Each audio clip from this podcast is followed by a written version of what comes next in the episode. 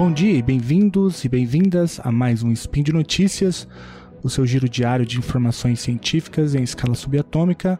Meu nome é Felipe Mendonça e hoje, dia 11 Aurorian do calendário Decatrian, ou dia 13 de janeiro de 2020 do calendário gregoriano, falaremos sobre política internacional. E para falar sobre política internacional nessa conjuntura, a gente tem que falar obrigatoriamente de Irã e Estados Unidos. Então, roda a vinheta.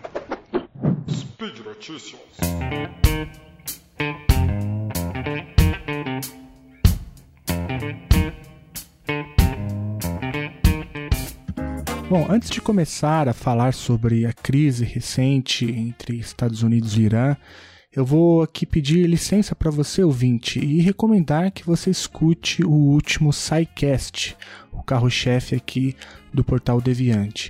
Eu estive lá na última sexta-feira, junto com o Fencas, o Fernando Malta, o Geraldo Zaram, meu amigo lá do Chutando a Escada, o Marcelo Valença, professor também de Relações Internacionais, o Will Spengler e o Marco Sorrilha. Bom, eu tive lá junto com tantos especialistas. O programa é, ele dá um panorama histórico da relação bilateral muito interessante, passando, por exemplo, pela eleição do Mossadegh, o golpe de 53, passando pela Revolução Iraniana de 79, uma data importante, passando também pela crise dos reféns, também 79 a guerra Irã-Iraque, é, que vai ali de 80 até 88. É, falamos também um pouco sobre o programa nuclear iraniano, a guerra, o terror lá do, do Bush, o eixo do mal, enfim, até chegar agora na crise mais recente. Então recomendo que você escute o SciCast. É, eu vou deixar o link aí no post, caso você não tenha escutado ainda. Mas eu vou fazer aqui um rápido balanço do que aconteceu é, na virada do ano, mas talvez um pouco recue um pouco mais. É, e vou tentar também atualizar algumas coisas que ou não couberam naquele SciCast ou que aconteceram depois da gravação daquele episódio. Bom, então vamos lá. É, eu acho que o importante é a gente voltar em 2018, né? até porque a relação bilateral entre Estados Unidos e Irã começa a esquentar justamente em maio de 2018.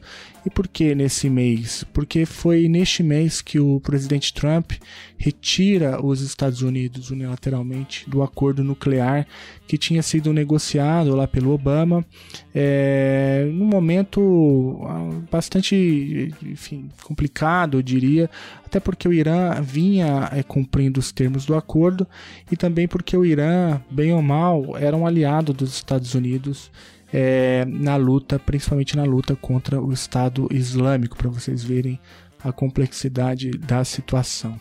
Depois disso, a gente tem que dar um salto para abril de 2019, porque foi nesse mês que o secretário de Estado dos Estados Unidos, o Mike Pompeo, anunciou o que é, a gente pode chamar de embargo às exportações de petróleo, petróleo iraniano. O Irã sempre foi, é, desde o descobrimento né, do programa nuclear, sempre foi alvo de sanções econômicas, mas o Mike Pompeo escalou, escalonou a partir de abril de 2019, é, e aí a partir desse momento que o Irã então começa a responder diretamente, como a gente viu lá no SciCast, primeiro contra navios petroleiros, depois contra um drone é, estadunidense, depois contra a, a, a instalações petrolíferas é, na Arábia Saudita, num episódio bastante complicado.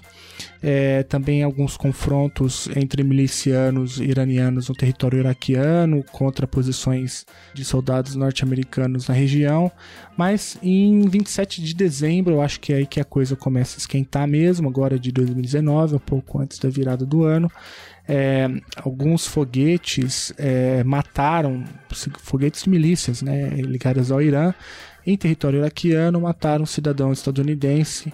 E aí é aí que os, o Trump decide revidar com alguns ataques que mataram algumas, alguns milicianos é, ligados ao Irã é, em território iraquiano e em território sírio. É, e, e aí, como, é, enfim, é, troco, como um revide, é, essas milícias é, tentaram invadir a embaixada americana em Bagdá na véspera do, de Ano Novo, e é esse episódio é, que vai escalonar as tensões a um nível tal que fez com que o Trump decidisse é, tirar a vida, assassinar o líder da Guarda Revolucionária Iraniana, o Qassem Soleimani, em solo iraquiano, que traz um elemento aí complicador ainda maior, como a gente viu e todo mundo viu nos noticiários é, e como também ouvimos lá no, no SciCast. O assassinato do Soleimani é, movimentou, portanto, o tabuleiro da política internacional, é, além dele ser um general importante, né, ligado ao governo iraniano, o ataque aconteceu em solo iraquiano, que, enfim, representava uma grave ameaça à soberania daquele país também, que depois vai, inclusive, levar a uma, uma um entendimento no Congresso iraquiano, no parlamento iraquiano, de que as forças norte-americanas deveriam sair. E aí tem toda uma confusão, porque a princípio as forças americanas no Iraque é, escreveram uma, uma carta, né? tem uma carta, um documento que vaza, é, dizendo que os Estados Unidos sairiam, depois o Trump desmente, e a gente está nesse momento sem saber exatamente qual que é a situação é, das forças americanas no território iraquiano. É, enquanto isso, o funeral de Soleimani é, se tornou um grande ato político e naquela altura com potencial inclusive para unificar o Irã. O Irã é um país com severas crises econômicas, em grande medida também catapultadas pelas sanções econômicas, então um país dividido, com manifestações e tudo isso. É, mas essas manifestações dão uma trégua e o funeral de Soleimani, portanto, tinha ali o potencial é, para unificar o país. É, além disso, o governo iraniano é, jurou a vingança, como todos vimos, o que gerou uma forte tensão é, na região e o risco de uma escalada ainda maior. É aí que começa a surgir, por exemplo, os memes de Terceira Guerra Mundial e assim por diante. Coisa que a gente viu é, não tem nenhuma possibilidade de acontecer. Bom, aí a gente chega no dia fatídico, que foi o dia 7 de janeiro, uma terça-feira, aqui no Brasil de terça para quarta, que a coisa acontece. É, então pega ali dia 7 até, e o dia 8 de janeiro, é, de terça para quarta, foi ali umas 24 horas mais malucas dos últimos anos, né? É, três eventos aconteceram no mesmo tempo, se não ao mesmo tempo, mas um intervalo curto de tempo, no mesmo momento, diria. É, a coisa começa ainda na madrugada da terça, quando o Irã dispara os foguetes em direção a bases americanas no Iraque. É, Hoje nós sabemos que os Estados Unidos foram avisados com antecedência, o Irã avisou o Iraque com antecedência e o Iraque avisa as autoridades norte-americanas com alguma antecedência também, é, de modo que é, o ataque não, não gerou baixas, é, o que poderia servir para mais, uma, mais um elemento de escalonamento das tensões. Né? É, então, com as informações que a gente tem hoje, parece que o revide iraniano foi bem calculado, foi uma ação orquestrada e também foi um importante passo, é, por mais paradoxal que isso soe, para a desescalada das tensões. Como os Estados Unidos tinham sido avisados com antecedência pelas autoridades iraquianas, então não houve baixas e por outro lado o Irã usou o ataque para, enfim, consumo interno, né, como uma forma também de vingar a morte é, de Soleimani. É, mas a coisa não parou por aí. Como eu disse, foi um dia bastante estranho. É, naquele mesmo dia teve um terremoto de magnitude 4,5 na região sudeste do país, é, bem próxima de uma usina nuclear iraniana. Né? O epicentro do tremor foi registrado a 10 km de profundidade e não houve relato de vítimas ou danos. A princípio, é, a gente fica muito tenso porque ah, o noticiário você não sabe exatamente qual era a relação entre uma coisa e outra. Hoje está bem claro que foi um terremoto que aconteceu num, dia, num dos dias mais tensos da política iraniana, um dia bastante complicado é, e que não tem nenhuma relação com os ataques às bases americanas no Iraque pelo, pelos militares iranianos.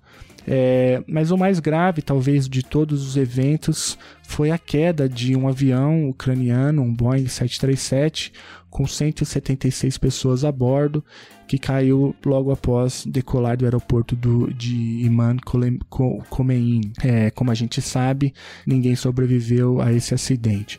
É, esse acidente ele gerou uma guerra de versões. Né? A princípio, as autoridades iranianas informaram que a queda teria acontecido por problemas técnicos, né?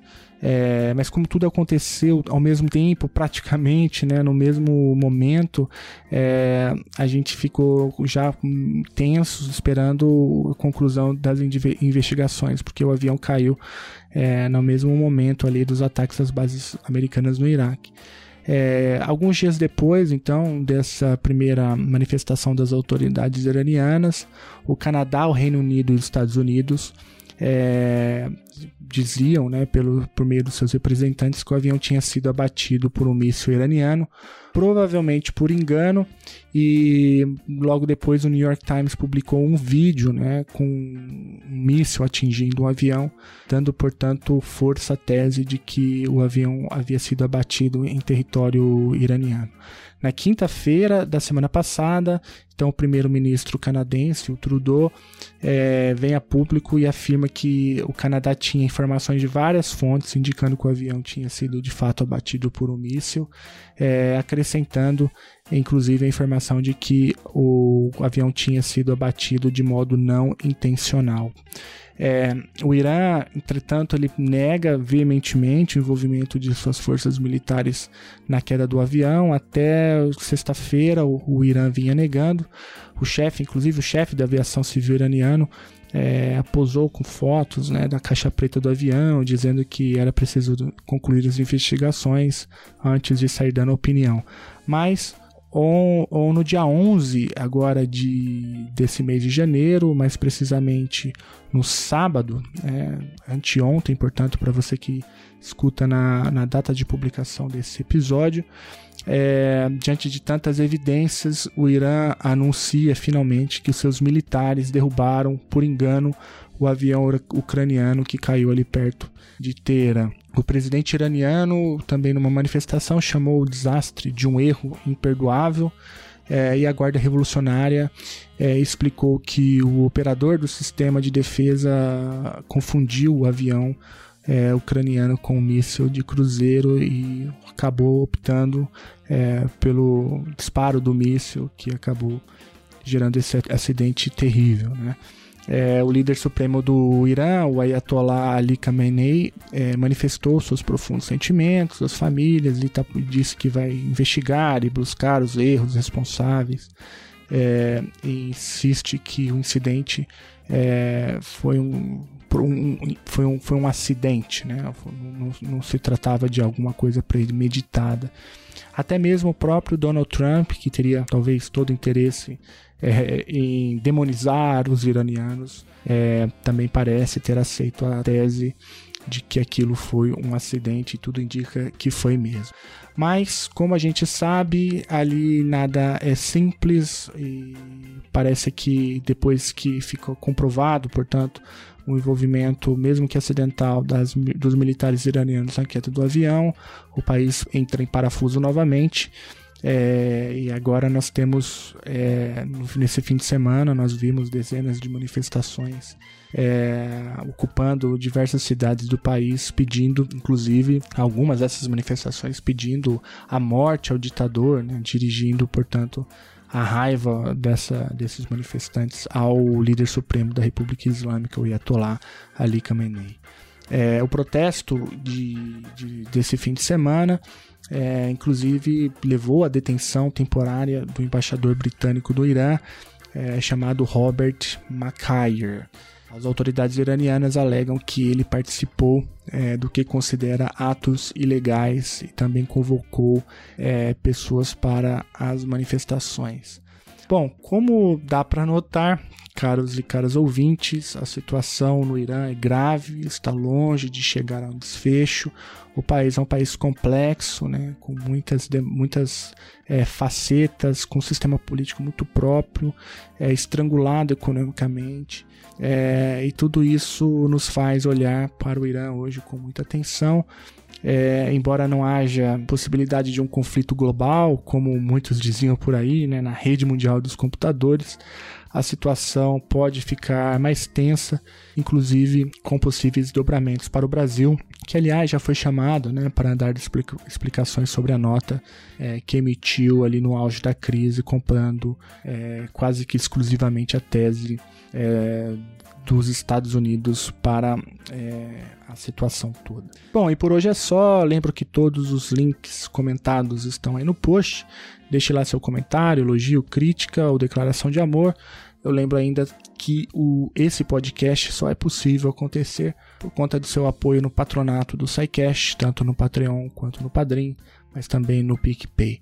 É isso, um grande abraço e até a próxima.